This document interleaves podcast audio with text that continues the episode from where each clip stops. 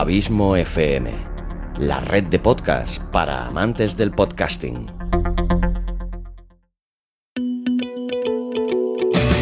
¿Te gustaría conocer a algunos de los podcasters más prestigiosos? ¿Quieres saber cómo lo han hecho ellos para llevar sus podcasts a lo más alto?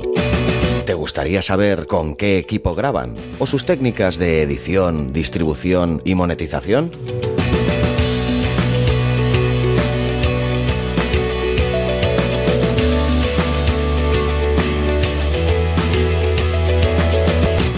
Borde del abismo.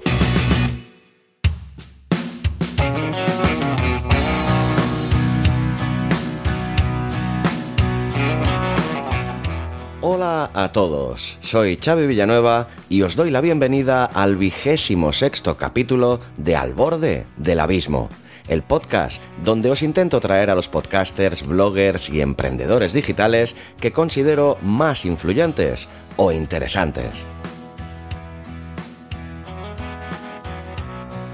Lo primero, comentarte de nuevo la unión de este podcast al feed de podcasting para principiantes. Si no te has suscrito ya a este podcast y quieres seguir disfrutando de estas entrevistas, recuerda suscribirte, si puedes, ahora mismo, ya que en breve, aproximadamente un par de meses, ya solo podrás encontrar este programa en el feed de podcasting para principiantes. Dicha esta advertencia, te dejo con el patrocinador del programa. Este capítulo está patrocinado por Cero y Punto. ¿Tienes una idea de negocio y quieres llevarla a cabo? ¿O ya lo has hecho pero no estás consiguiendo los resultados que esperabas? ¿A qué estás esperando para entrar en ceroypunto.com? La agencia de marketing y branding especializada en hacer crecer pequeños y medianos negocios como el tuyo. Entra en ceroypunto.com, háblales sobre tu proyecto y ellos analizarán tu marca, tu página web y estrategia de comunicación para diferenciarte del resto y conectar con tu audiencia, esa que hará aumentar tus ventas. No importa el tamaño de tu presupuesto, sino hasta qué punto eres capaz de impulsar tu negocio con él. Entra ahora en ceroypunto.com.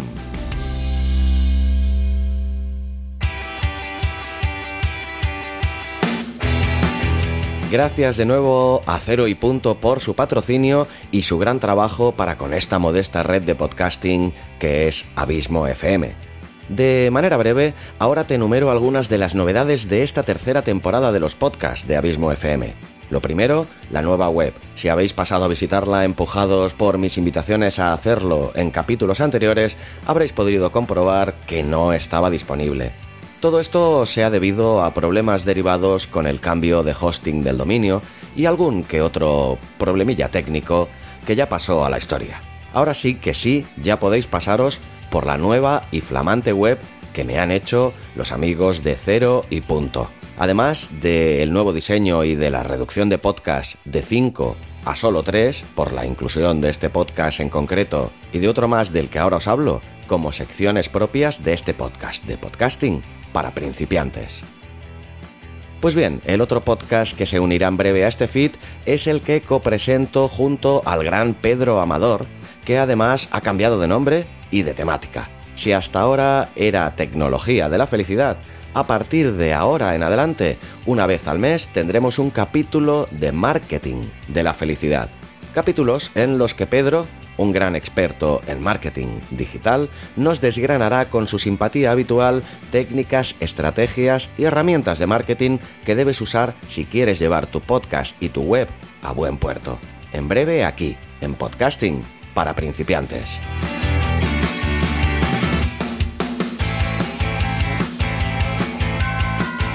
Antes de pasar a presentarte a nuestro flamante invitado de hoy, te anunciaré nuevamente que, si quieres ayudar a este proyecto, no solo a seguir con vida, sino también a seguir creciendo y ofrecerte más contenidos de calidad, hay unas camisetas preciosas de Abismo FM a la venta en la nueva y flamante tienda de la web. Pásate por allí y echa un ojo a todo lo que hay y a lo que está por venir. Ahora sí que sí, que ya doy paso a la interesante entrevista que te traigo hoy. Como te anuncié en el capítulo anterior, nuestro invitado de hoy es el gran Borja Girón. Produce y presenta seis podcasts y tiene activas otras tantas webs y es considerado por muchos uno de los gurús del SEO por estos lares. Como a otros muchos invitados de este programa, tuve el placer de conocer en persona a Borja en una de las jornadas de podcasting, las JPod a las que he asistido, en concreto la del año pasado en los teatros Luchana de Madrid. Por cierto, ya me estoy preparando para asistir la semana siguiente a los Podcast Days que se celebran el 4 y 5 de octubre precisamente en el mismo sitio. Ya os contaré en futuros capítulos de este podcast qué ha deparado este necesario evento de podcasting organizado por MadPod, la Asociación Madrileña de Podcasting. Pues bueno, como siempre he acabado enrollándome un poquito y me voy a dejar de rollos y te voy a dejar con nuestro invitado de hoy. Amigos de Al borde del abismo y de podcasting para principiantes, con todos vosotros, Borja Girón, al borde del abismo.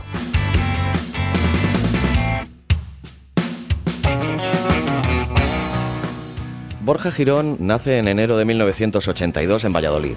Desde pequeño le gustó grabarse como si fuera un presentador de radio. Siempre tuvo claro que la ingeniería informática era lo que más le gustaba y terminó la carrera en 2006. En 1999 creó su primera web en clase de informática del instituto y desde entonces no ha parado de crear webs y blogs, de entre los que cabría destacar borjagirón.com y triunfacontublog.com. Trabajó en Caser Seguros como responsable SEO durante seis años y en otras multinacionales como HP o Sun Microsystems y es colaborador habitual en el programa de televisión española Emprende. Actualmente vive de sus múltiples webs, sus seis podcasts y sus conferencias. Todo esto y mucho más es Borja Girón. ¿Qué tal Borja? Buenos días, ¿cómo estás? Muy buenas, Xavi. Pues nada, muy bien. Por aquí preparado para, intentar ayudar a la gente y responder a, las preguntas que me vayas haciendo. Y nada, muchas gracias por esa presentación. No, lo primero es que mientras la escribía y ahora que, la estaba leyendo, lo primero que, que pienso es que eres una persona que tienes muy claros tus objetivos y cómo cumplirlos. Y lo segundo que se me viene a la cabeza es una palabra, hiperactividad. ¿Voy muy errado? Bueno, depende del momento en el que me pilles en mi vida. Hay veces que sí que hago muchísimas cosas y otras como ahora que estoy más centrado en algunas cosas más específicas y disfrutar un poco más de, mi tiempo libre. Entonces depende, depende del momento en el, que me, en el que me pilles. Pero sí, la verdad que siempre intento hacer cosas. Porque yo he vendido un poquito más a relatar a lo mejor tu currículum más más profesional, por decirlo de alguna manera, pero explícanos un poquito con quién es Borja Girón para todo aquel que no pueda conocerte así un poquito de manera esquemática, tu mochila existencial. Pues básicamente ahora me dedico a, mi blog, a mis podcasts y a grabar algunos vídeos para mi canal de YouTube, sobre todo tutoriales y también para los, para los cursos que tengo de, montar un blog. Bueno, básicamente es eso. Hago lo que me gusta, disfruto bastante ahora mismo porque estoy, me vine a vivir a Conil, cerca de Cádiz, y disfruto de la playa, hago kitesurf, mm, también estoy ahora ah, jugando al fútbol.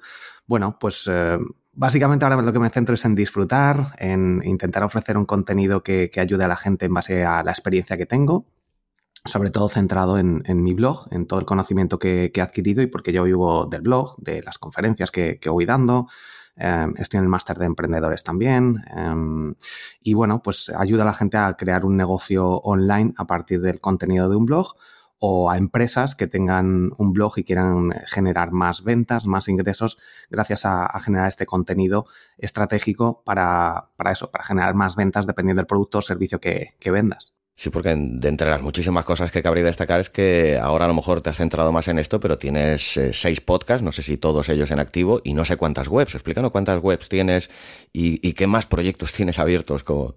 Bueno, pues eh, mi blog principal es borjagirón.com, donde hablo sobre SEO y marketing digital.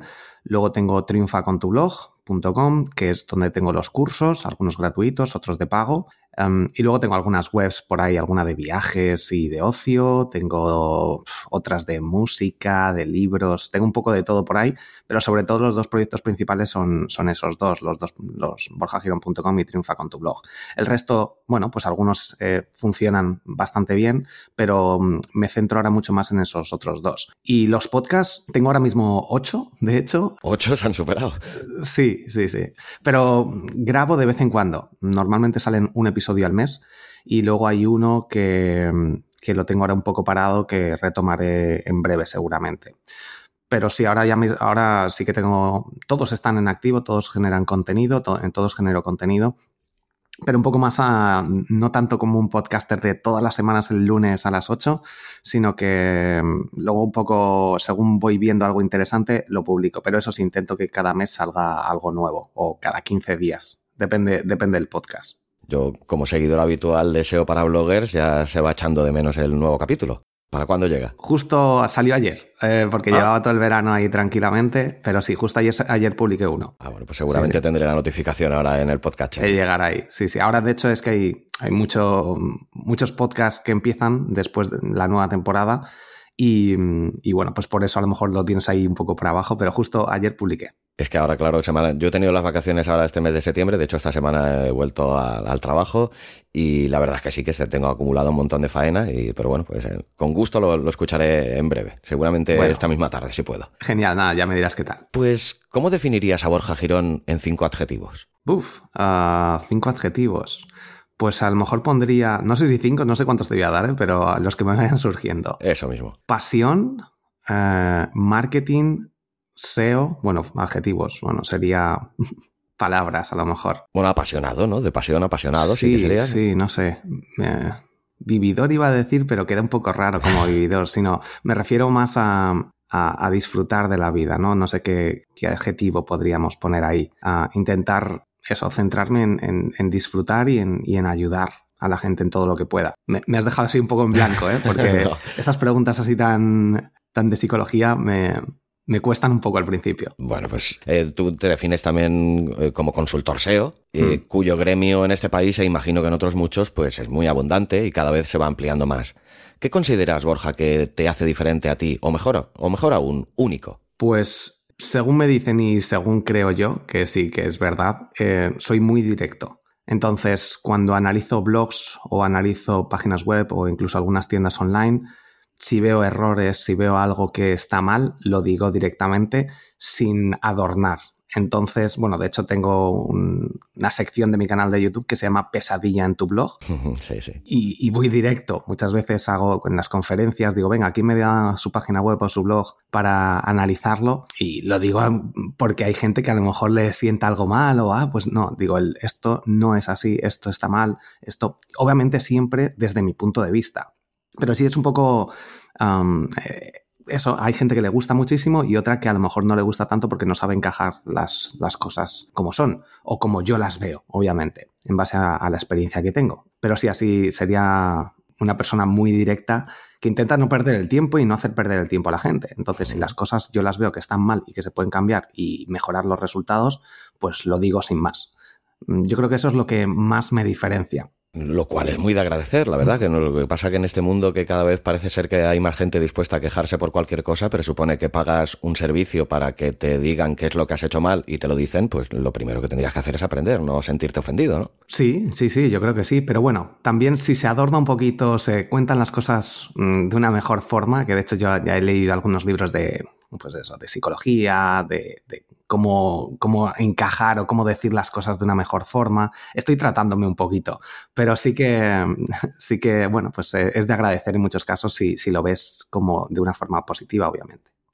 Y ahora, para ser equitativo, si nos has hablado de tus puntos fuertes, ¿cuál consideras que son tus puntos flacos o tus principales mm, debilidades? Bueno, si es, si es que los tienes. Sí, sí, bueno, tengo, tengo muchísimos. Y ese, de hecho, el punto este que me has dicho como fuerte, muchas veces es mi punto, mi punto flaco. Pero, pero a lo mejor eh, que, que yo no estoy, por ejemplo, en el SEO, em, yo hablo sobre todo en base a la experiencia que tengo, pero no, no hago un SEO técnico. Em, es un SEO más de, eh, yo escribo esto, te recomiendo que hagas esto, esto, esto, pero muchas veces no, no, me pongo a analizar demasiadas cosas ni a sacar demasiados datos. Que hay otros SEOs o hay otros marketers que se dedican exclusivamente a eso. Yo me centro me he centrado mucho en el SEO y tengo bastantes conocimientos porque he trabajado en, en durante seis años, pero no, ahora tengo una visión mucho más amplia porque trabajo, tengo mi propio negocio y trabajo por mi cuenta, entonces tengo que aprender de marketing digital en general, eh, de email marketing, de podcasting, de analítica, de SEO, pero entonces lo que me hace ahora mismo que el SEO no sea mi pilar, aunque sí que todo el mundo me conoce por eso, no me centro en exclusiva en eso. Entonces tengo una visión más amplia, pero no estoy ahora mismo súper especializado en, SEO. Bueno, a, lo mejor ese sería el defecto eh, más a nivel profesional que tengo. Pero bueno, eh, también me, me, permite tener una visión general de un negocio y, no pensar solo en, salir en Google, sino en, ver esta parte de, monetizar, del por qué y todas estas cosas.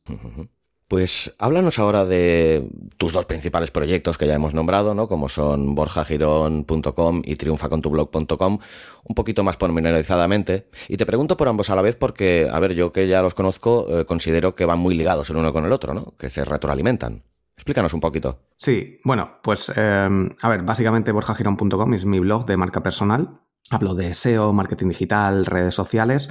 Empezó mm, con un blog eh, cuando se puso de moda el tema de la marca personal, pues compré borjagirón.com y como no tenía una idea clara, empecé a hablar de todo un poco. Hablaba de viajes, hablaba de política, hablaba de, bueno, de cualquier cosa que se me ocurría, pues hablaba de ello en el blog. Obviamente, a lo largo del tiempo, en cuanto empecé a, analizar, a, empezar a trabajar por mi cuenta, a ver qué tenía que generar ingresos, porque era de lo que quería vivir, pues me di cuenta de que era un error. Eh, porque, claro, competía con periódicos como El País, El Mundo y todos estos eh, grandes eh, medios con los que no se puede competir. Entonces lo que hice fue eh, centrarme y especializarme en marketing digital y en, específico en SEO, en posicionamiento web. Y bueno, pues con eso obviamente empezó a crecer la cosa y empecé a hacer muchísimos vídeos en directo a través de Periscope. Ahora estoy más con Instagram y me, diferencié. Y vi que muchísima gente al, al cabo de, bueno, el blog lo lancé en 2013 y en 2016 lancé los cursos. Esos tres años, pues vi la evolución de mi blog, vi cómo empecé a generar ingresos, cómo lo hice y a partir de ahí empecé, creé la plataforma de cursos, eh, en base a lo que me preguntaba la gente, en base a la necesidad que vi, porque mucha gente también quería generar ingresos con, un blog, incluso vivir de él.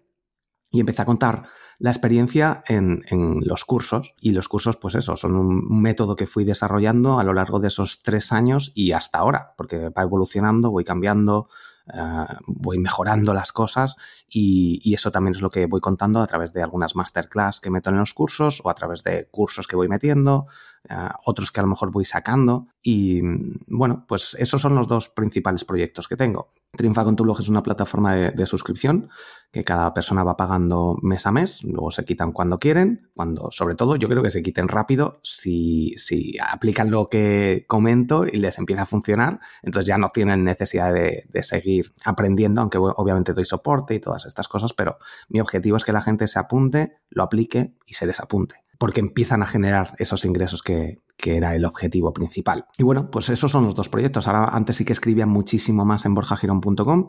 Ahora mismo lo que me dedico más es actualizar artículos que ya tengo muy bien posicionados y tengo unas 5.000 visitas al día aproximadamente. Entonces, pues lo que intento ahora mismo es optimizar todos los artículos para que sigan en las primeras posiciones y crear de vez en cuando algunos nuevos, pero mucho más estratégicos, que de verdad puedan impactar en, posibles clientes o gente interesada en, lo que hago. Pues eh, nos has hablado de triunfacontublog.com y si no estoy equivocado ahora tienes unos 12 cursos en activo, ¿no? Sí, sí, sí. Ahí está el curso de ideas para blogs, el curso de WordPress, que son gratuitos sin necesidad de registrarte. Luego ya está el curso de SEO, ah, hay un curso de Google Analytics, hay un curso de podcasting, hay un curso de un par de herramientas de, SEO y marketing digital, Sobi y Semras, hay un curso de redes sociales, pero que ese no, no es mío. Y, bueno, pues también no sé qué más cursos hay ahora mismo, pero esos son los, los principales y luego el de Instagram que también está gustando mucho. Pues me ha llamado antes la, atención que has nombrado Periscope, que ahora a lo mejor quizá no está tan en boga, pero que hace un par de años eh, pues estaba en todo lo alto. Y me ha llamado mucho la atención un dato que he visto en tu blog de que tienes el honor de ser el primero en hacer un Periscope de 24 horas en todo el mundo. Pues eh, cuéntame los detalles de esta experiencia desde su génesis. Pues sí, de hecho en, mi blog eh, escribí un artículo hablando sobre la experiencia vivida tras 24 horas en directo. Em, la verdad que fue algo que me hizo diferenciarme del resto. muchísima gente sintió curiosidad y empezó a, a, seguirme y, luego hablar de cuando llegaba algún evento, eh, Borja, el de las 24 horas. Bueno, para diferenciarme, la verdad que fue muy buena experiencia. Y al principio me pareció muy buena idea. Cuando llevaba unas 5 o 6 horas en directo, ya dije, oh, a lo mejor no es tan buena idea, no sé qué voy a hacer aquí. Pero las 24 horas reales, reales, no, no hubo ningún paro, no, bueno, hombre, algo tendrías que comer, tendrías que ir al servicio. Sí, sí, sí, sí, sí. Ah. Claro, era, era en directo, era una especie de gran hermano ahí con, con la cámara. Eh, hubo algunas complicaciones técnicas porque Periscope en ese momento permitía mm, emitir, creo que unas cuatro horas seguidas, entonces se paraba la conexión, volvía a emitir. Y sí, hice parones, comí ahí con la gente en directo. Eh, cada hora normalmente hacía unas, una ponencia que tenía varias preparadas sobre SEO, sobre email marketing, sobre distintos temas de, de marketing digital. Y, mm, hacía un descanso y luego pues eh, o comía o cenaba y luego dormí también. Em, dormí unas seis horas y dejé la cámara ahí todo oscuro, pues estaba en la, en la habitación y la gente hablaba, eh, mira, Borja está durmiendo y cosas así. La verdad que fue una muy buena experiencia que siempre desde entonces eh, lo quise repetir, pero, pero no lo volví a hacer, así que bueno, es algo que tengo ahí pendiente el hacer otro. En este caso, bueno, Instagram permite una hora de momento, pero se puede hacer un, un YouTube Live o algo así, así que bueno, veré qué puedo hacer o incluso otro Periscope que también, también funciona bastante bien. Pero vamos, se nota a primera oída de que eres una persona locuaz, ¿no? Y una persona, pero durante 24 horas no te quedaste en ningún momento en blanco sin saber qué decir. No, al final mucha gente, como la gente va comentando y tú vas leyendo, mm, entre parón y parón de las presentaciones, que no sé cuántas hice, haría unas ocho presentaciones, pues siempre salen cosas. Y si no, tampoco pasa nada por pararte ahí un poco. Y ya te digo que fue todo muy natural porque ya eh, tenía una comunidad bastante grande que, me seguía en los directos. Entonces era como en plan amigos. Se conectó muchísima gente luego que también me conoció a partir de ahí. Pero a mucha gente ya la conocía, entonces pues me preguntaban, hacíamos algunos chistes entre comillas y, y la verdad que, bueno, yo soy una persona que si hablo de marketing digital o de lo que me apasiona, puedo estar hablando bastante tiempo. Si me sacas un poco de estos temas, pues algunos temas sí que me gustan, pero a veces pues me cuesta un poco más. Eh, pero el marketing digital, negocios online, blogs, eh, email marketing, SEO, puedo estar hablando sobre ello sin, sin parar prácticamente. Y fuera de este mundillo, ¿de qué otra cosa te gusta hablar también y te pasarías horas hablando indefinidamente? pues es que ya te digo, soy un poco monotemático en este tema. Sí que me gusta el kitesurf y los deportes en general, el fútbol también. Pero los últimos años, la verdad que estoy ahí centrado mucho en el marketing digital. También me gusta el tema de psicología, eh, escucho también el podcast de Días Extraños de vez en cuando y bueno, un poco estos temas, pero básicamente eh, todos los libros que estoy leyendo en los últimos años son todos de negocios online, de marketing digital, parte de, psicología también que me, que me, gusta y estoy ahora mismo, la verdad que mi última etapa o esta última etapa que estoy viviendo es un poco más monotemática y de, de, vida, ¿no? de temas de pues eso, de, la sociedad, de por qué estamos trabajando, la gente trabaja en algo que no le gusta, por qué estamos muchas veces las limitaciones mentales que tenemos. Todo esto también sí que, pues ahora que lo estoy viviendo y que trabajo online con mi propio negocio, incluso sin clientes, bueno, tengo algunos clientes de consultorías, pero no hago seguimientos normalmente. Entonces es un poco más de, estilo de vida, yo creo que también, que es lo que, lo que estoy viviendo básicamente. Pues mira, aprovecho que sin quererlo ni beberlo me has lanzado un balón al área para rematarlo. Eh, si dices que escuchas habitualmente días extraños, pues también aprovecho para anunciárselo a mi audiencia que desde este mes pasado tengo el honor también de, formar parte de la familia extraña y tengo una sección mensual dedicada a las creepypastas, que si no la has escuchado, la del mes pasado ya está publicada y en breve publicaremos otra. Ah, pues mira, no, no, lo sabía porque durante el verano casi no he escuchado podcast, así que lo tengo ahí apuntado y, nada, lo escucharé, mira qué bien. Ah, pues sí, la verdad que Santi Camacho... Hombre, es, el grande, pues, de entre los grandes. Sí, sí, sí, no, la verdad que muy buen programa. Pues Borja, otro dato de aquellos impactantes que he visto en, en, tu web y que me ha llamado también la atención es que eres el creador del primer podcast exclusivo de SEO para bloggers de habla hispana de todo el mundo. Ostras, estos son datos que no tiene cualquiera. Además de que también fuiste finalista como podcaster del año en los premios Bitácora 2016. Cuéntanos un poquito también de esto. Sí, bueno, al final eh, ahora ya hay más eh, premios. Eh, de hecho, iVoox también ha lanzado la segunda edición de premios. Esto sobre todo se centra mucho en que cuando empiezas en algo eh, que es novedoso o que no hay mucha gente que se atreve o, que es, lo ven un poco más limitación por temas técnicos, que pues, no sé, el audio, la edición de audio, yo me acuerdo que me costó al principio porque nunca lo había hecho. Edición de vídeo, aunque es mucho más complicado, en, bueno, entre comillas, estábamos más habituados gracias a YouTube. Los podcasts yo los descubrí hace unos años, pero antes pues no lo conocía. Entonces, cuando hay gente o cuando hay un medio o una oportunidad nueva, si te metes ahí, pues eso, podcast deseos, deseo no había, eh, o había muy, muy, muy pocos. Cuando te metes al principio y te aventuras en una etapa con algo que es novedoso, pues normalmente vas a ser de los primeros en hacerlo del mundo. De hecho, tengo un podcast que se llama el podcast de Instagram, que es el único de habla hispana de Instagram en exclusiva, que parece mentira, porque yo, de hecho, de Instagram llevo poco tiempo, bueno, llevo tres años, dos años y algo, pero no soy ni el que más sabe ni el que mejor lo hace y sin embargo, soy el único podcaster que tiene un podcast en exclusiva de Instagram.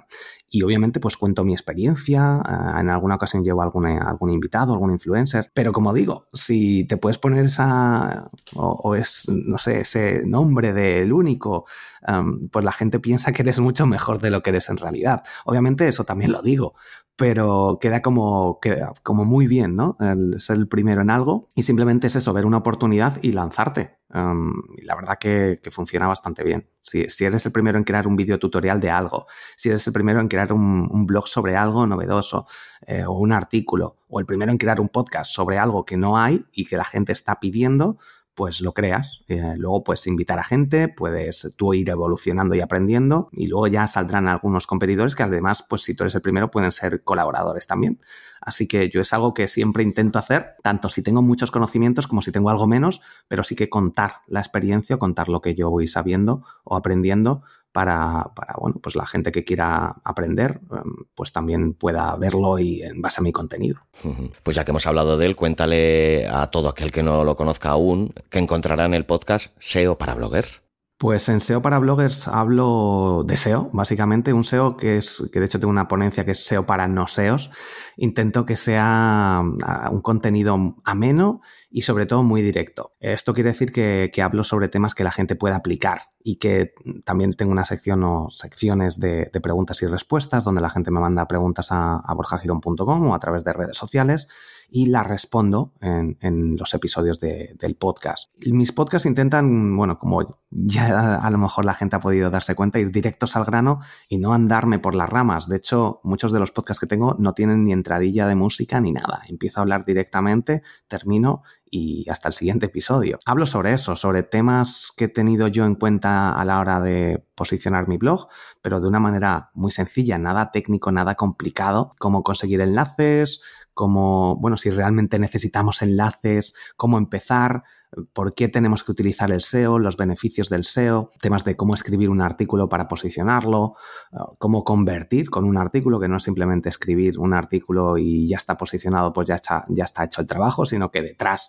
obviamente hay una parte de monetización, de generar ingresos, porque si no ese trabajo de nada sirve, de cómo conseguir retener a la audiencia para que vuelvan, a través de sobre todo estrategias de email marketing, aunque tengo otros podcasts con, relacionados con el marketing digital. De hecho, hay uno que se llama Marketing Digital.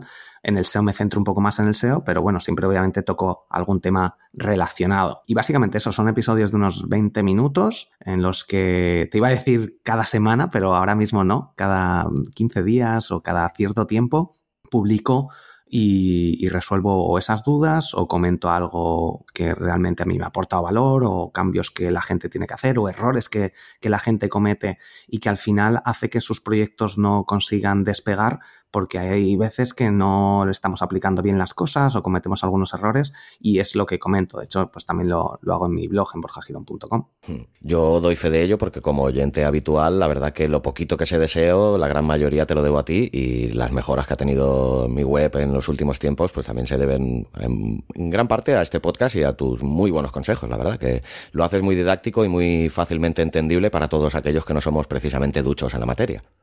Bueno, pues nada, me alegro muchísimo que, te funcione y bueno, la verdad que es, lo de, lo que se trata. Lo que intento siempre es eso, que, la gente pueda aplicar lo que va aprendiendo en cada episodio a sus propios proyectos, ya sea su blog, su página web, su, su tienda online y que vean resultados lo más rápidamente posible. Obviamente en el SEO el SEO tiene tiempo y requiere tiempo para conseguir algún enlace en el momento apropiado, no antes tienes que tener, tenemos que tener, ya hablaba sobre ello en el episodio, um, teníamos que tener optimizado, tenemos que tener optimizado nuestro blog, nuestra página web, los artículos para, para convertir, eh, los títulos, todo optimizado y después ya podemos hacer un trabajo de, de enlaces, del llamado link building, que es como por así decirlo, que otros te den reputación. Entonces, o incluso conseguir visitas gracias a enlaces en, otros sitios, en otras páginas web, blogs o medios, etcétera. Pero bueno, eh, pues nada, me alegro muchísimo y la verdad que ese es el objetivo principal del podcast,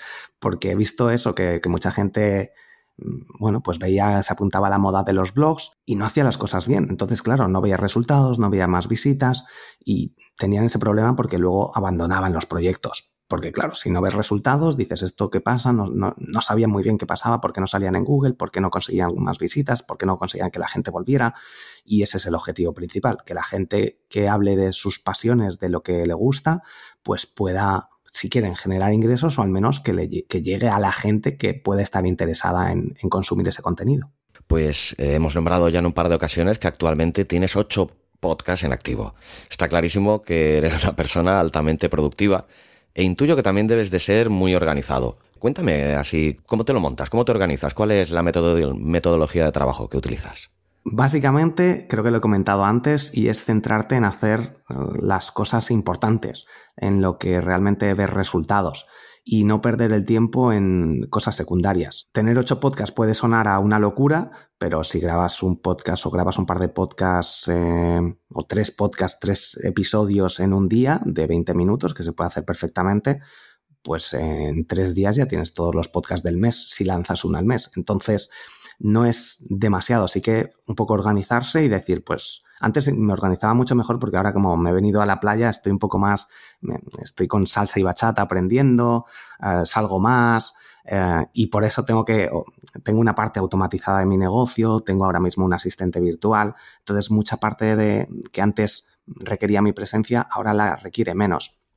Pero sobre todo es eso, no perder el tiempo, las notificaciones de mi móvil las tengo quitadas, yo soy el que decide cuándo leer eh, emails o cuando leer eh, grupos de WhatsApp o bueno, cualquier cosa mm, que yo tenga el control de mi vida realmente, no otros que, que, decidan. Y organizarme intento, como digo, antes era mucho más organizado con respecto a esto, porque antes tenía en plan, los lunes escribo un artículo para mi blog, los martes grabo episodios de los podcasts. Los miércoles, pues eh, grabo vídeos. Los jueves, pues un poco temas de revisión, de optimización de conversiones, etc. Y teniendo un objetivo claro para cada día, si es lo que empiezas a hacer, luego ya puedes leer emails, puedes contestar a lo que sea, puedes sacar ideas, puedes escuchar podcasts. Pero básicamente es eso, detectar una cosa importante que hacer cada día y luego el resto pues ya queda como extra. Entonces, básicamente es eso. Eh, así es como me, organizo y teniendo esos objetivos claros. Para mí, mi blog es lo más importante y generar eh, contenido. Entonces puede ser a través de podcasts, a través de artículos o, también optimizar artículos que ya tengo, que no muchas veces nos volvemos locos buscando nuevas temáticas y tenemos temáticas muy interesantes que podemos seguir optimizando porque a lo mejor son artículos que hemos escrito hace un año o dos años o más y que podemos actualizar, mejorar y eso hace que para, por ejemplo, para Google le aporte mucho valor. Entonces, si actualizamos artículos antiguos que tenían tráfico en, un momento dado y los mejoramos, pues ya teníamos la idea y, hay gente que quiere consumir eso y podemos ayudar más. Entonces, ese es uno de, mis objetivos ahora mismo, el actualizar y mejorar todo, todo lo posible el blog. Y bueno, pues eso, luego técnicas de productividad, de, de centrarte, de no, que no te molesten con el móvil o con cualquier otra cosa y pensar muy bien los objetivos y medir luego, ver qué exactamente cómo obtienes resultados, qué es lo que funciona y no perder tiempo con tareas a lo mejor más secundarias como leer emails eh, a cualquier hora o en cualquier momento cuando recibes un email. También otra técnica es que cuando estoy en un periodo, en un momento en el que no estoy haciendo algo concreto, pues si tengo que responder algo eh, y tardo menos o hacer algo que tardo menos de cinco minutos y sé que tengo que hacerlo, lo hago en ese, en ese mismo momento. No lo dejo para mañana para que se me vayan acumulando cosas. Y así libero mi mente, luego también apunto todo todo en todas las ideas que me van surgiendo en un Excel para cada episodio de los podcasts bueno, para, para, cada podcast y en mi calendario me apunto también todo lo que tengo que hacer eh, cada día.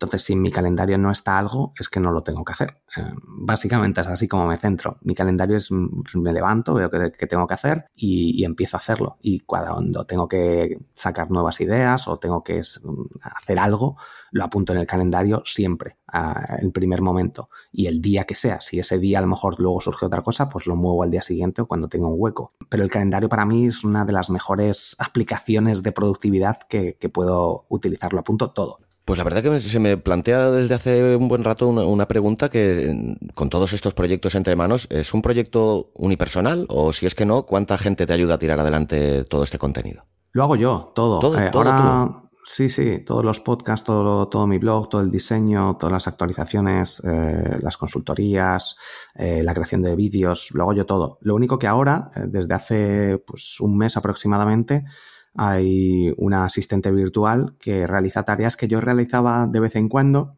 un poco más repetitivas, em, temas de redes sociales, tema de creación de imágenes, tema de creación de vídeos. Pues tengo un montón de vídeos ahora mismo en YouTube que puedo reutilizar para redes sociales, por ejemplo, y temas de, de eso, de redes sociales, sobre todo ahora mismo en Twitter o imágenes y cosas así que, lo tengo más eh, delegado esa parte. Y, bueno, luego también tengo pensado delegar un poco el tema de las facturaciones, aunque bueno, uso una herramienta que se llama Cuaderno, Em, que tengo un artículo también hablando sobre ella, porque para mí es una pasada por el tema de, las facturas y todas estas cosas no me gustaba nada. Ahora me gusta un poco más, sobre todo porque vas viendo y puedes medir y puedes, bueno, ver ahí toda la información. Y bueno, esa parte ahora mismo, las, por ejemplo, si alguien compra mis cursos, se genera una factura automáticamente y esto pues hace que todas las ventas online estén automatizadas, todas las ventas a través de PayPal o de Stripe que, que tengo por internet a través de tarjeta de crédito, pues ya sale y se genera automáticamente. Eso me ha permitido ahorrar mucho tiempo porque no tengo que andar yo ahí eh, creando cada mes y todas estas cosas. Entonces, pues automatizar una gran parte y luego ahora mismo con, con la asistente virtual que me, que me está ayudando en las partes más repetitivas porque tengo algunas estrategias que utilizo y que eran muchas veces de de meterte una vez a la semana, revisar ah, y ponerte en contacto con, con, algunas personas y eso, pues eso, lo tengo delegado. Pero el resto, y hasta hace nada, era yo solo. Y si no podía hacer algo, por ejemplo, a diseño web, que me lo piden muchas veces, pues em, se lo paso a alguien. Eh, algún amigo, algún conocido, algún experto en alguna temática en particular y, ya está, no lo hago yo. Básicamente es, eso, pero sí que lo he hecho yo todo y, lo hago yo todo, también la creación de los podcasts y todas estas cosas. Me gusta ser productivo y aprender sobre lo que hago. En ocasiones es un poco error porque, claro, yo no soy experto en muchas cosas e intento hacerlo. Los podcasts, cuando empecé, cometí muchísimos errores y, bueno, pues si lo hubiera delegado esa parte que ahora estoy más en ello, ah, me habría ahorrado mucho tiempo. Pero bueno, también me gusta hacer muchas cosas por mi cuenta, aunque no, la palabra autodidacta no me gusta nada en absoluto porque al final creo que muchas veces confundimos el ser autodidacta con el aprender gratis por internet, que en realidad si pagas o no pagas no debería ser la diferencia pero el hecho de tener videotutoriales, el hecho de tener contenido gratuito en Internet hace que todo sea más accesible. No obstante, pues también he comprado cursos en su momento de SEO, eh, hago algunos cursos también de pago, voy a algunas ponencias, entonces, bueno, pues tener esa visión y que si tienes que aprender algo, pues perfecto, pagar por ello para ahorrar mucho más tiempo. Abismo FM, en tierra de podcasters. Pues ya que tengo hoy aquí a un consultor SEO, además de podcaster, no puedo eludir hacerte una pregunta que me ronda desde hace mucho tiempo por la cabeza. Se habla mucho, muchísimo de SEO para blogs, de SEO para tiendas electrónicas, pero nada o casi nada de SEO para podcast. Eh, ¿No son válidas las estrategias de SEO para ser aplicadas a un podcast o a qué crees que se debe esto? A ver, básicamente hay una diferencia. A ver, SEO es posicionar eh, para un buscador. Eh, Google es el mayor buscador del mundo, ahora mismo tiene Google Podcast, eh, en Estados Unidos ya se están indexando, están apareciendo en los resultados el audio directamente a la hora de hacer una búsqueda en Google y por esa parte el SEO es lo mismo. Tú tienes que tener un contenido, si tienes un podcast, tienes que tener tu página web y tienes que tener ahí el artículo relacionado con cada episodio. Si lo haces así, que yo por ejemplo no lo hago así, yo tengo mis artículos donde hablo sobre alguna temática, sobre cómo escribir títulos para SEO, por ejemplo. Y luego tengo algún podcast, bueno, tengo un podcast hablando sobre ello, pero lo tengo un poco separado. eh, aunque también pueda meter el audio en ese artículo más extenso, porque lo tengo automatizado. Cada vez que lanzo un episodio del podcast, se sube ahí como el texto principal y ya está esa parte, pero eso, claro, va a ser muy difícil que salga en Google porque es un contenido que no está optimizado. Y luego tengo un artículo optimizado, todo preparado. Bueno, lo tengo así, yo montado, mm, no pasa nada, cada uno puede montarlo un poco como, como quiera. Y luego está la parte que, como digo, es el SEO del posicionamiento web para ahí, para, para, un artículo y que tengas ahí tu audio y lo que quieras, pues eso es el SEO tradicional para salir en Google sin problema. Y luego está el SEO para cada una de las plataformas de búsqueda mm, o para cada una de las plataformas de podcasting que tienen su buscador. Tenemos iVoox, tenemos Spreaker, tenemos Apple Podcast, uh, tenemos Google Podcast, etc. Y aquí, pues cada buscador o cada plataforma tiene su metodología o su forma de funcionar. Tengo algún episodio de, de, SEO para podcast y tengo un podcast que se llama Marketing Digital para Podcast, que también toco algunas de estas estrategias. Por ejemplo, en Apple Podcast es muy importante el campo título, eh, aunque ahí ya el campo nombre también, pero el campo nombre antes se ponía ahí una, palabra clave importante porque se indexaba y era muy sencillo el buscador. Entonces, si tú ponías ahí marketing, por ejemplo, si alguien buscaba marketing, pues ibas a salir primero en base a la descripción, en base a las escuchas. Bueno, pues básicamente hay bastante, hay unos cuantos factores. En Google hay más de 300 factores conocidos. En distintos buscadores de aplicaciones, pues hay muchos menos. Entonces es más fácil posicionarte cuando alguien hace una búsqueda para aparecer. Entonces, bueno, pues eh, es un tema un poco más nicho, más específico y por eso yo creo que no hay tanto contenido, aunque últimamente se está generando más contenido sobre, sobre este tema. Y luego, bueno, ya dependiendo cada aplicación, por ejemplo, Apple Podcast, que es una de las más importantes del mundo, está el tema de los rankings, que ahí sí que te pueden dar visibilidad y yo pues analicé un poco cómo funcionaba esto, eh, hice eh, experimentos y de hecho en algunas conferencias que doy hago experimentos en el acto para posicionar algún podcast en las primeras posiciones y conseguir más, más audiencia porque sales ahí destacado. Entonces, bueno, pues ahí es básicamente en Apple Podcast conseguir muchas reseñas en poco tiempo, conseguir muchos suscriptores en poco tiempo. Mm, con esos dos factores podemos salir muy bien posicionados durante unas horas o unos días y salir destacados en las primeras posiciones que tenemos más visibilidad y conseguiremos más oyentes como digo, em, hay muchos factores y depende de cada plataforma. Hmm. Soy de los que piensan, Borja, que, podcasting y blogging hacen un buen maridaje, ¿no? En el curso de podcasting para principiantes que tengo, siempre aconsejo que todo aquel que tenga un buen podcast tiene que tener una web. Si estás de acuerdo con esta tesis y la suscribes, explícanos tus porqués.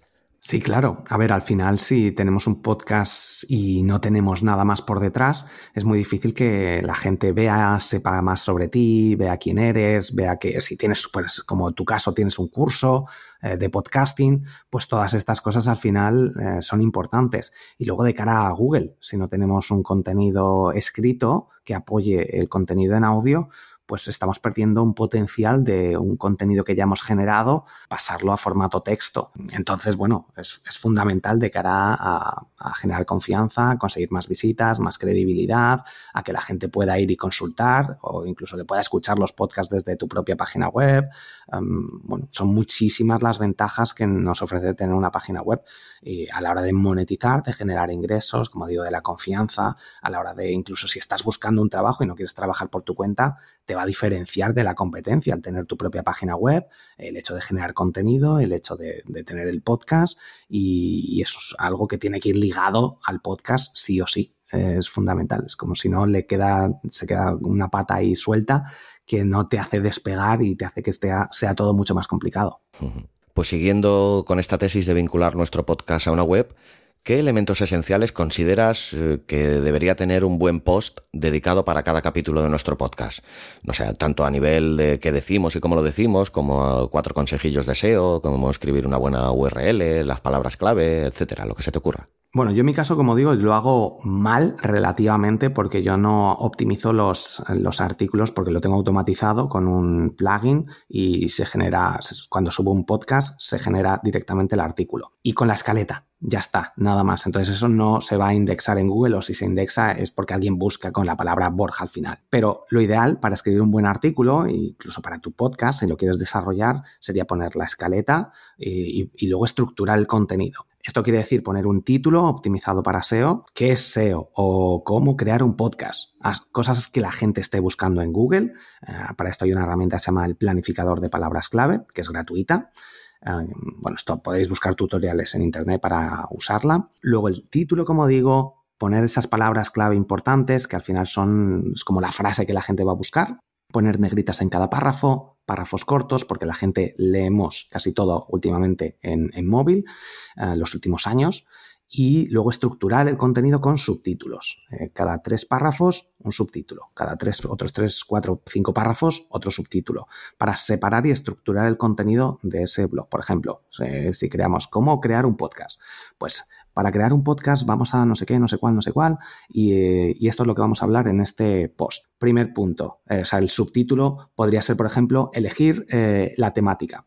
Hablamos sobre la temática en 3, 4, 5 párrafos cortos. Siguiente subtítulo, ah, cómo elegir el mejor micrófono y hablamos sobre ello. Siguiente punto, cómo grabar un podcast. Siguiente punto, cómo elegir tu plataforma de podcasting. Siguiente punto, no sé qué, pues así un montón y luego conclusiones. Y dentro, algo muy importante, porque esto sería la parte de SEO, de optimizar, de poner enlaces internos, externos, lo básico del SEO. Después estaría la parte de conseguir que la gente comente, conseguir rentabilidad, llamadas a la acción, porque si no la gente consume eso y a lo mejor no sabe que tú tienes un servicio de creación de podcast. Entonces, dentro del contenido tendríamos que poner un botoncito o algo destacado que diga ¿Estás interesado en crear un podcast? Contacta conmigo, por ejemplo, que sería una llamada a la acción muy sencilla. O compra mi curso. Entonces, la gente que está interesada en, bueno, esto veo, pues es lo que quiero, este chico sabe de podcasting y tiene aquí un, curso de podcasting. Pues tiene un podcast o tiene varios podcasts o ha ayudado a tales personas, me está explicando exactamente qué es lo que quiero. Yo no tengo tiempo o me parece un poco complicado, pero es, veo que sabe muchísimo, ah, le voy a contratar o voy a comprar el curso. Así es como se deberían escribir todos los, los artículos de, de, un blog en base a, a conseguir que la gente llegue y en base a conseguir que la gente vuelva o compre algo.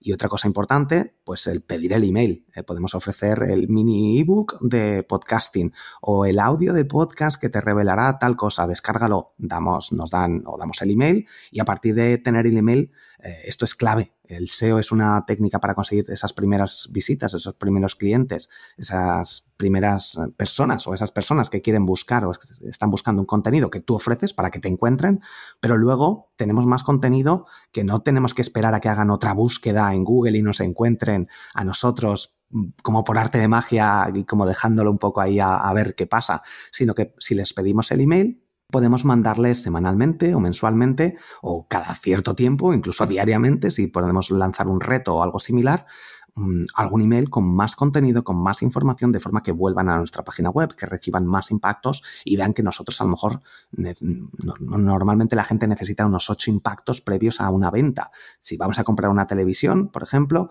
pues tenemos que preguntar a alguien, tenemos que buscar en Internet una comparación, luego buscamos en Internet comparativa de precios, luego a lo mejor nos vamos a una tienda física y vemos y luego eh, volvemos y compramos en Amazon o lo que sea. Entonces necesitamos varias acciones antes de una compra.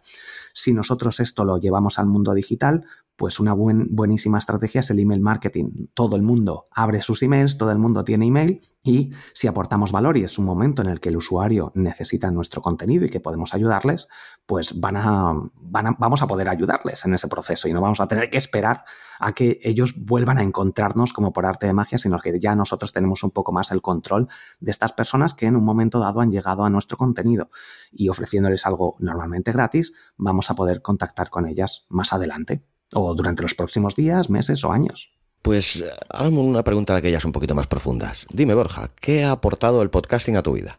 Muchísimo. Lo primero que me ha permitido hablar un poco más despacio y aprender sobre, sobre cómo hablar, cómo hacer presentaciones, cómo perder el miedo escénico, bueno, pues también muchas veces eh, el tema de las coletillas, yo decía muchísimo, vale al principio, fundamental escucharte a ti mismo cuando empiezas a grabar, pero tampoco ser tan crítico. Si escucháis mis primeros episodios de SEO para bloggers, que es el primer podcast que lancé, eh, ahora tengo unos 280 y pico episodios. Los primeros eran malísimos. De hecho, los primeros tres o cuatro episodios los regrabé al cabo de un par de años porque estaban fatal, pero lo hice eh, y luego es un proceso en el que se va aprendiendo día a día prácticamente, aunque requiere tiempo porque es algo que yo nunca había hecho.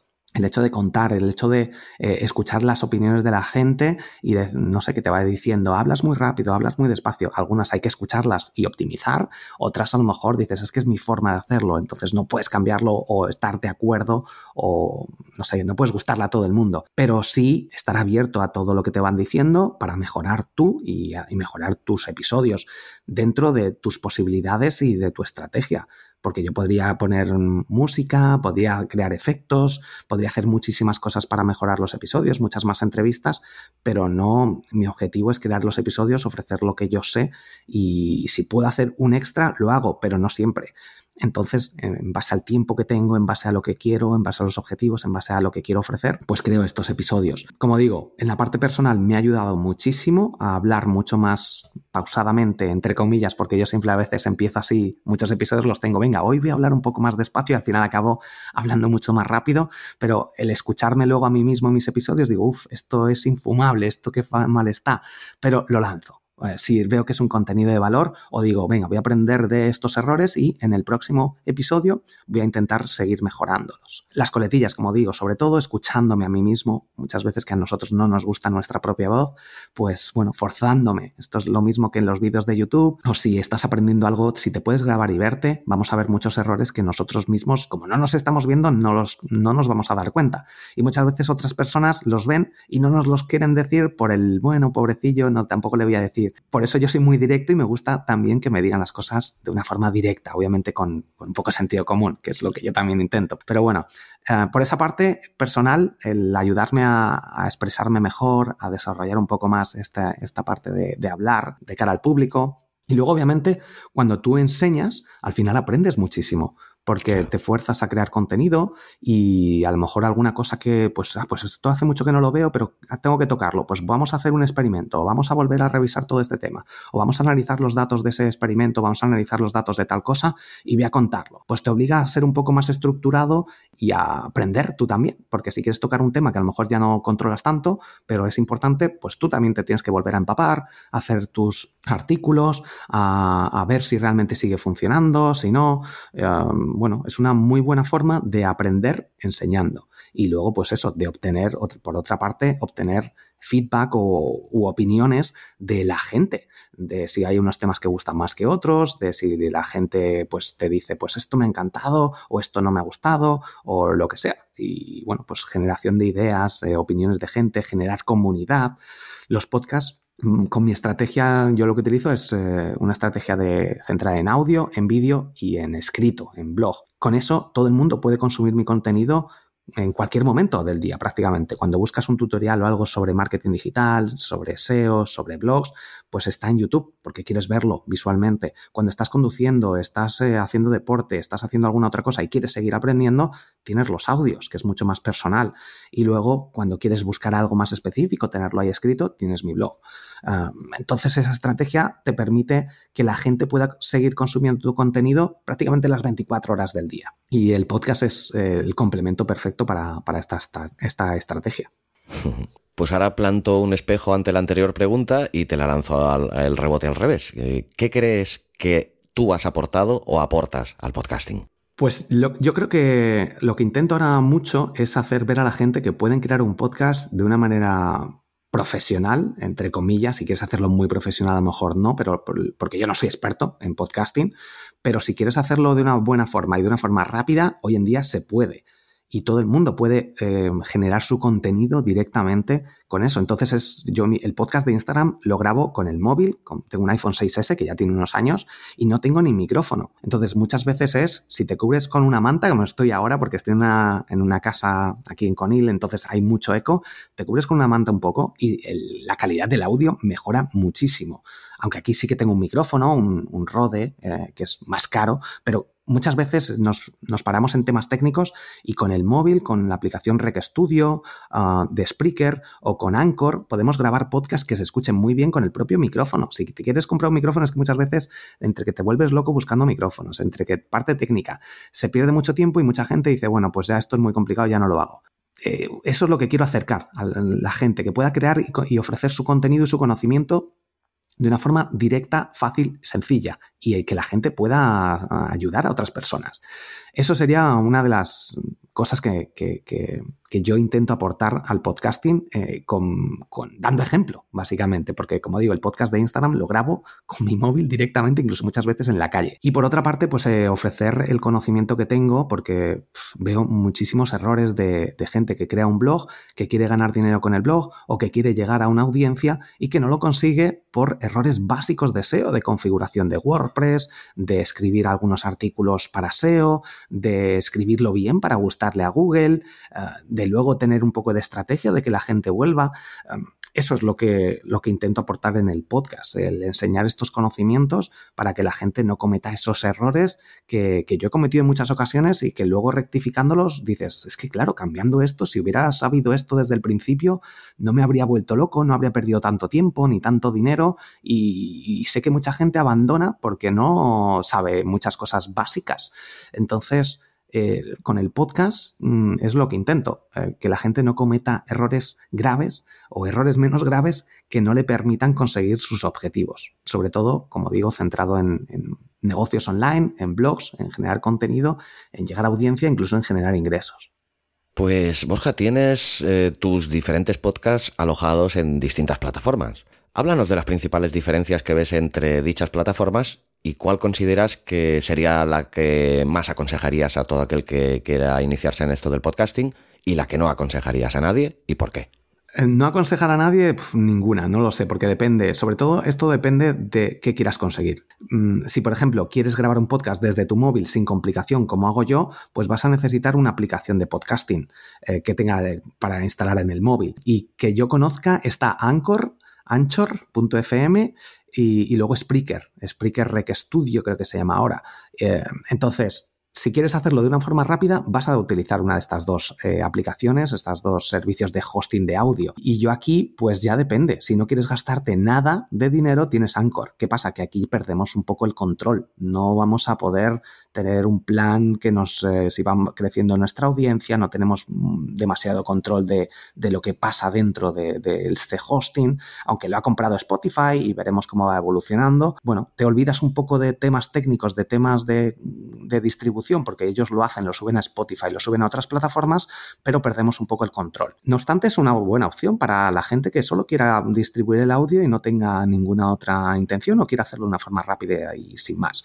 Si quieres un poco más profesional y de nuevo quieres grabar los episodios sin complicaciones, pues Spreaker también es otra opción interesante. Tiene opción de pago pero y opción gratuita. La opción de pago creo que son 11 euros al mes o algo así, la más básica. Y está bastante bien. Tiene limitación de, de minutos, pero bueno, mm, yo es la que utilizo para el podcast de Instagram.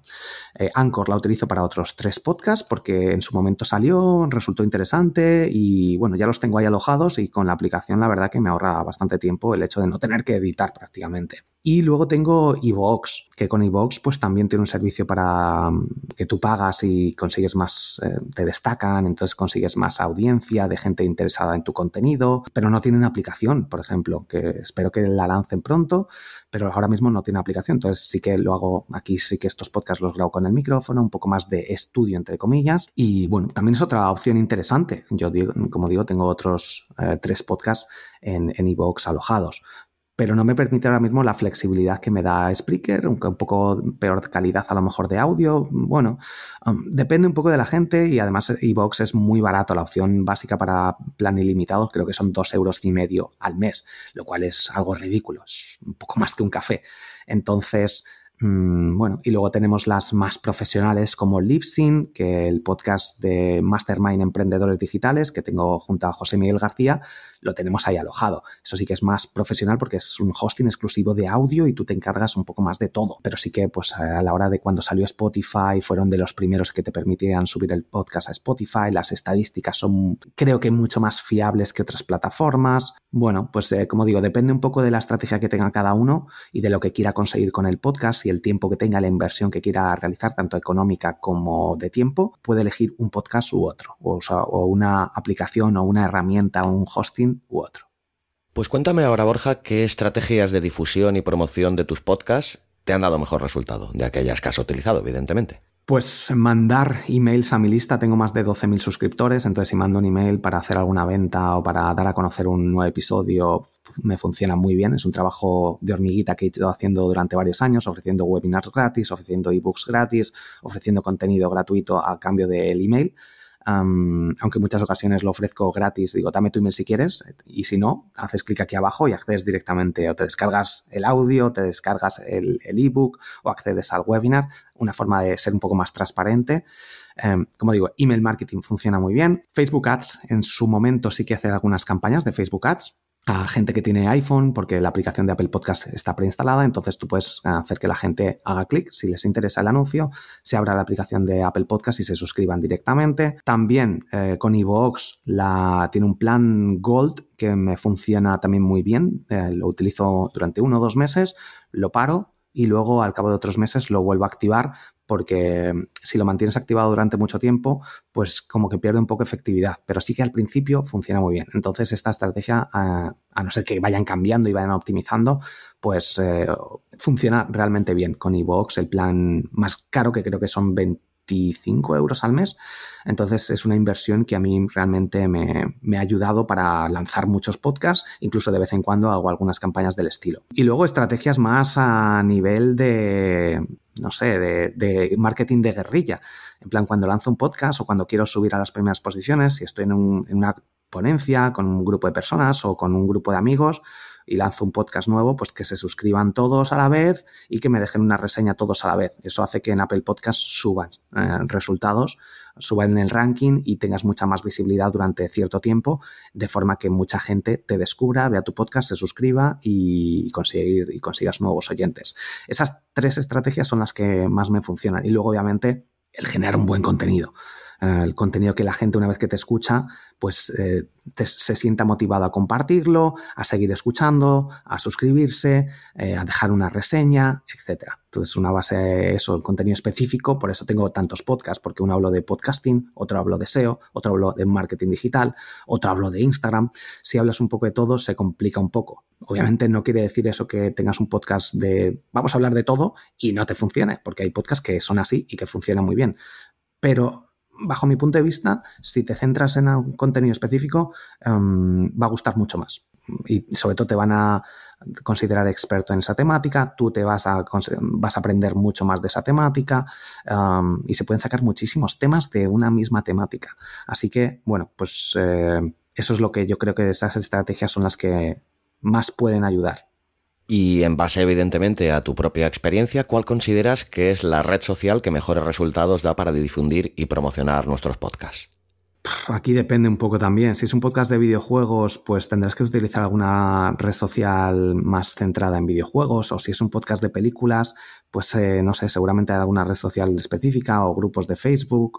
O si es un podcast de noticias y de tecnología, pues Twitter a lo mejor puede funcionar muy bien. Instagram ahora mismo para casi todo funciona bastante bien. Por tanto, si me tienes que decir una, una red social, o sea, si tengo que elegir una, es la que más estoy utilizando yo ahora mismo, sería Instagram, que podemos hacer muchísimos directos, podemos compartir vídeos, podemos compartir audios en los directos, podemos eh, poner eh, enlaces incluso en, las historias. Pues yo haría una combinación un poco de, de Twitter, Facebook para algún grupo e Instagram y si tienes que elegir una, elegiría Instagram. Pero es que depende de la estrategia, depende de la temática, depende de cada uno cómo se sienta con cada red social, depende de la audiencia, porque si es un podcast a lo mejor más profesional, ah, de temas que se centran en, no sé, en negocios para directivos, pues tendrás que estar en LinkedIn o en LinkedIn. Em, entonces depende un poco. Lo ideal es probar las, eh, las redes sociales, ver cuál tiene más tendencia, más que gusta un poco más el contenido y si no tienes mucho tiempo, centrarte en esa red social. Al final, todas las redes sociales así más conocidas tienen muchísima audiencia. Entonces es saber dar con, la tecla para que esos, esas personas que están ahí mm, te encuentren. Aquí de nuevo, pues un poco de SEO para redes sociales, ¿no? SEO para Twitter, SEO para, para Instagram, etcétera, que también hay parte que se puede eh, aprender de, esta, de estos buscadores o de cómo aparecer, cómo posicionarte, cómo conseguir seguidores. Entonces, bueno, si tengo que elegir una red social, me quedaría con Instagram. Pues eh, Borja, me parece evidente que durante los últimos años el, podcasting va, creciendo, tanto en audiencias como en, conocimiento a nivel de la gente, ¿no? Pero siempre parece que, le falta algo como para acabar de arrancar del todo, ¿no? Que, si consideras que es así, ¿qué crees que es lo que le falta al podcasting español para acabar de pegar ese arranque que a todos nos gustaría? Mm, no lo sé, la verdad, porque yo creo que a lo mejor puede ser un poco la parte técnica inicial de no saber muy bien qué es un podcast o cómo escuchar un podcast. Pero bueno, últimamente, en los últimos años, esa parte se está, está cambiando mucho. Spotify, por ejemplo, eh, está cambiando mucho la, forma de, bueno, no mucho, sino que está poniendo mucho más accesible. La gente que escucha música con Spotify, pues ya tienes ahí tu sección de podcast, la gente dice, ¿qué es esto? El nombre a lo mejor no ayuda mucho. Si fuera radio online a la carta, a lo mejor se conocería o sería más entendible pero yo creo que cada vez los medios, Grupo Prisa, radios importantes, la distribución, podcasters, mucha gente está más dando a conocer este medio y está creciendo, por eso está creciendo mucho más. Yo creo que el principio, sobre todo, es la parte más técnica de no saber cómo escuchar un podcast. Pero últimamente por eso están creciendo tanto, yo creo, eh, además de que obviamente hay mucho más contenido, más información, más la gente sabe crear podcasts de mayor calidad, es todo más fácil de hacer. Eso hace que, se esté, esté habiendo eh, muchos, estén apareciendo más oyentes de, de, podcast. Y una vez que descubres los podcasts, es que yo la radio ya no la escucho desde hace años, porque yo consumo el contenido que me interesa en cada momento. Em, tener ese control sobre el conocimiento que vas adquiriendo eh, es algo que te cambia la vida realmente y el poder seguir aprendiendo algo que te interesa en un momento determinado mientras estás haciendo otras cosas como conducir, pues es algo que, realmente funciona muy bien y encima pues puedes estar en, si estás en un vuelo por ejemplo, puedes seguir escuchando y aprendiendo podcast. En la radio pues en la mayoría de las ocasiones pues no, a no ser que sea online y tengas ahí un vuelo un poco más de mayor calidad o con que te ofrezcan ese servicio, pues no vas a poder hacerlo. Pero en cambio los podcasts, viajes sobre todo, es que es algo que, que funciona muy bien. La parte de estadísticas también em, es un poco más problemática porque cada plataforma tiene su método. Bueno, pues si no ofreces un contenido o no ofreces un resultado mm, y no puedes medirlo de forma óptima, pues también complica un poco que se creen este tipo de, de servicios o que mucha gente a lo mejor diga es que no, o la monetización, ¿no? Si dices es que te creas un podcast y si tienes tanta audiencia vas a conseguir tanto dinero como en el canal de YouTube. Esta parte, por mi yo no lo aconsejo, el tema de publicidad directa, lo fácil normalmente para ganar dinero no suele ser la mejor estrategia, es mucho mejor tener un patrocinador o crear tus propios servicios o cursos o lo que quieras crear o, productos. Em, como complemento, también es opción interesante, pero normalmente, por ejemplo, pongo el ejemplo de YouTube, porque tú puedes ganar dinero con YouTube, pero necesitas millones de oyentes o de visualizaciones para que sea algo rentable. Entonces, bueno, en el podcast eh, Spreaker sí que está haciendo experimentos de este estilo, de ganar dinero directamente con la publicidad, pero claro, no controlar la publicidad, no sabes. En, YouTube, de nuevo, vuelvo al ejemplo, se anuncia Wix, que es una plataforma que yo no recomiendo nunca. Tenemos WordPress, la, WordPress.org, que es la parte buena de WordPress, que funciona muy bien, que hay que saber un poquito para utilizarlo, pero es que luego, una vez que sabes lo básico, te permite crecer muchísimo, generar prácticamente cualquier tienda online, cualquier blog de calidad profesional en, muy poco tiempo y hay mucha gente trabajando en ello. Entonces, bueno, pues me, he desviado ya un poco del tema, pero básicamente, pues eso, lo, que comentaba. Bueno, teniendo cintura un poquito y aprovechando que has derivado también un poquito del tema, pues ya también para ir poniendo colofón a la entrevista, pero aprovechando que tenemos un consultor de SEO, pues te voy a hacer un par o tres de preguntitas sobre SEO. Imagina que uno de nuestros oyentes eh, quiere crear eh, una página web o un blog, pero no tiene mucha idea de cómo empezar a generar tráfico hacia su sitio online. Dinos cuatro estrategias así básicas y sencillas para poner en práctica para atraer visitantes a su web. Bueno, lo primero sería, una vez que crees tu página web, es decirle a poner en, WordPress, hay una opción en los ajustes, que es no salir en Google. Eso es lo primero. Cuando crees tu blog en WordPress, le dices, no quiero salir en Google. Cuando tengas ya todas las páginas, la página de contactar, la página de quién soy, tengas la página de inicio optimizada con sus títulos cada uno, tengas tus primeros tres o cuatro artículos escritos de 2.000 palabras, todo bien estructurado, las, las tres temáticas o los tres artículos que hayas visto que te interesan porque tú eres podcaster y dices, ¿qué es un podcast? ¿Cómo conseguir audiencia con tu podcast? Y cómo ganar dinero con un podcast. Imagínate, y que tienes un curso de podcasting. Esos tres artículos tendrías que tenerlos. Y a partir de ahí ya vas aquí a esta opción y dices, ya puedo salir en Google. Eso sería lo primero, de configuración básica, que hay que hacer algunas otras opciones de URLs que no sean muy largas, de no poner números, fechas ni estas cosas. También configuración básica. Eso sería lo primero. Después, una vez tenemos eso optimizado, sería eh, eh, escribir los artículos optimizados para SEO, como he comentado antes.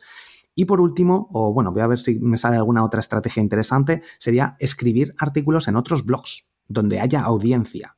Esto puede sonar un poco, yo tengo mi blog que tengo 5 o 6 artículos y ahora voy a escribir en otro blog. Sí, porque te das a conocer, porque tú eres nuevo, ese blog es nuevo. Entonces, dar a conocer tu blog en otros blogs, hablando sobre una temática relacionada, obviamente, pues la gente te va a conocer, va a decir, ah, si tiene un blog, ah, pues mira, vamos a meternos. Eh, y ya la parte esa de generar confianza, de llegar a una audiencia que tú aún no tienes, te la van a dar otros blogs con artículos de invitado, que se suelen llamar. No todos los blogs permiten eh, escribir artículos de invitado, pero sí que es una muy buena estrategia.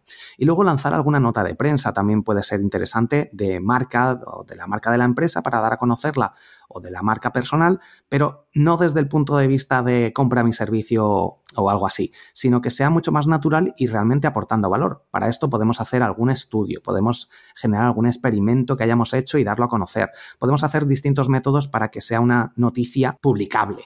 Y bueno, pues podemos hacer este empujón porque las noticias mm, o notas de prensa se pueden pagar para que salgan en algunos medios. Entonces aquí hay que tener cuidado, de nuevo, si trabajamos la marca, no palabras específicas de SEO para posicionarla, pues queda mucho mejor, no vamos a tener ningún problema de penalización si lo hacemos bien. Como digo, estos son temas un poco más complicados que la gente debería informarse bien o preguntar bien exactamente si es lo que se necesita, pero para dar un empujón y conseguir algunos enlaces interesantes, una vez tengas tu página web optimizada, pues puede ser eh, una eh, interesante opción. Y luego, bueno, pues eh, aprender lo básico del SEO para escribir contenido de calidad, eh, tener los títulos optimizados, hablar networking, hablar con otras personas para que lancen un email a su base de datos, cosas así que nosotros si no tenemos la audiencia, pues el hecho de conocer a gente que nos pueda ayudar o incluso contratar alguna campaña determinada, pues puede venir muy bien. Pero también hay que saber muy bien cuándo hay que contratar una campaña de Facebook Ads o de Instagram Ads o de Google Ads,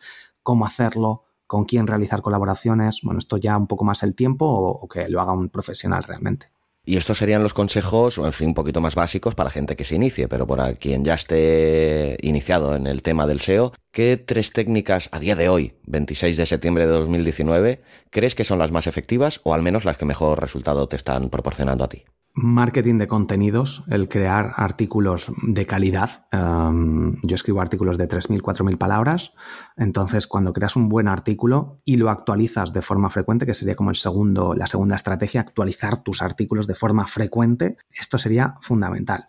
Y luego, eh, una vez tienes ya, pues yo tengo más de 500 artículos en mi blog, eh, los voy optimizando, actualizando y luego conseguir enlaces. Eh, enlaces hay distintas estrategias, por ejemplo, crear vídeos en YouTube, eh, que la gente los comparta y esto dentro de la descripción poner un enlace, aunque esto no son enlaces potentes, pero sí que el hecho de generar contenido en otras plataformas, redes sociales, YouTube, etcétera, da un impulso. O sea, es algo fundamental y natural. Estar en redes sociales, obviamente, si creas un blog, eh, tienes que tener tu cuenta de Instagram, tu cuenta de Twitter, etcétera. Y aquí dentro de, estos, de estas redes sociales, pues rellenar el campo de, de URL, de página web, de descripción, Bueno, esto es básico también, la verdad. Pero luego es eso, el punto de actualizar los artículos, el punto de conseguir enlaces de calidad, o uno o dos o tres enlaces, no muchos, pero sí al aparecer en algún medio, en el país, en el mundo, alguna noticia así que, que pueda ser, que puedas conseguir algún enlace y networking. Esto es básico también, pero también es avanzado porque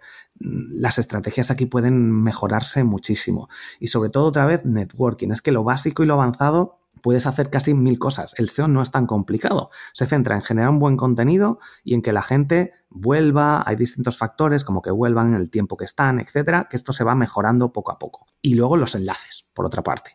Entonces, los enlaces es un trabajo también de hormiguita o de estrategia también que nos puede interesar en un momento dado. Pues si en la parte básica hemos conseguido enlaces de redes sociales o enlaces más fáciles de conseguir, entre comillas, una vez que tenemos y queremos conseguir más visibilidad o posicionar con competidores de mucho más influencia, pues tendremos que salir en medios, tendremos que conseguir un enlace a lo mejor en un blog o en algún artículo que tengamos que pagar por él y hacerlo bien, o que tengamos que realizar alguna estrategia de realizar algún estudio que sea, que luego se lo das a conocer porque les has mencionado, cosas así, ah, que funcione de esta forma para, para conseguir ese, esa reputación ¿no? que te dan otras personas de tu contenido. Bueno, hay muchas estrategias, unas más, eh, más naturales, otras más trabajadas. Eh, y bueno, pues es que al final es eso, es depende del dinero que tengas, depende del tiempo que tengas, depende de la inversión que quieras hacer, depende de, de tu proyecto, podemos ir utilizando unas técnicas u otras. Pero el SEO en realidad no es tan complicado. Simplemente, como digo, se centra en, esas dos, en esos dos factores, tanto si eres novato como si no eres novato y, y tienes mucha experiencia. Pues nada, Borja, la verdad que te explicas como un libro abierto, es un auténtico placer escucharte, te escucho siempre en los podcasts, pero hoy un lujo extra haberte tenido aquí charlando distendidamente contigo, la verdad que lo he disfrutado mucho, espero que los oyentes también, y sobre todo que tú también lo hayas pasado bien, bienvenido a la, familia Abismo FM. Pues nada, Xavi, muchísimas gracias, la verdad que he disfrutado muchísimo de la entrevista y espero que a la gente le haya gustado y sobre todo que puedan sacar algo, alguna cosa que puedan aplicar hoy para sus proyectos para ver resultados lo antes posible. E incluso a más medio largo plazo, que al final es lo que más interesa, no ver resultados hoy que mañana ya no valgan, sino que se mantengan en el tiempo y puedan aplicarlo y mejorar sus proyectos. Así que, de nuevo, muchas gracias por, por traerme al podcast y por la entrevista. Ha un placer. Estoy totalmente convencido de que sí, que sacarán mucho suco de esta entrevista si son capaces de extraer todos los buenos consejos que has dado. Y nada, pues seguirte animando a que sigas generando todos esos contenidos y ayudando a tantísima gente. Y de nuevo, un fuerte abrazo y muchísimas gracias. Pues nada, muchísimas gracias, Avi. Un placer. Hasta pronto.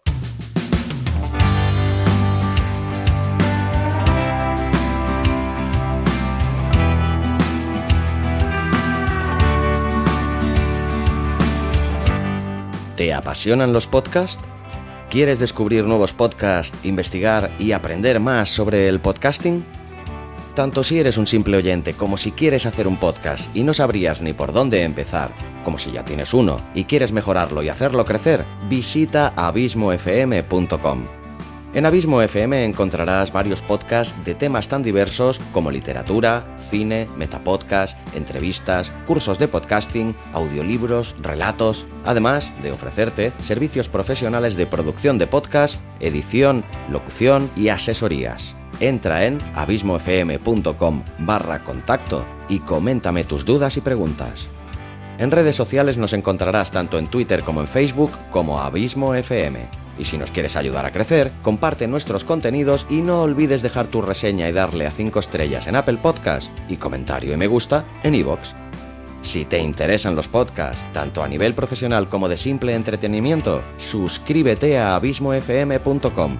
No te arrepentirás. Además, solo por suscribirte, te llevarás un fantástico regalo. Entra ya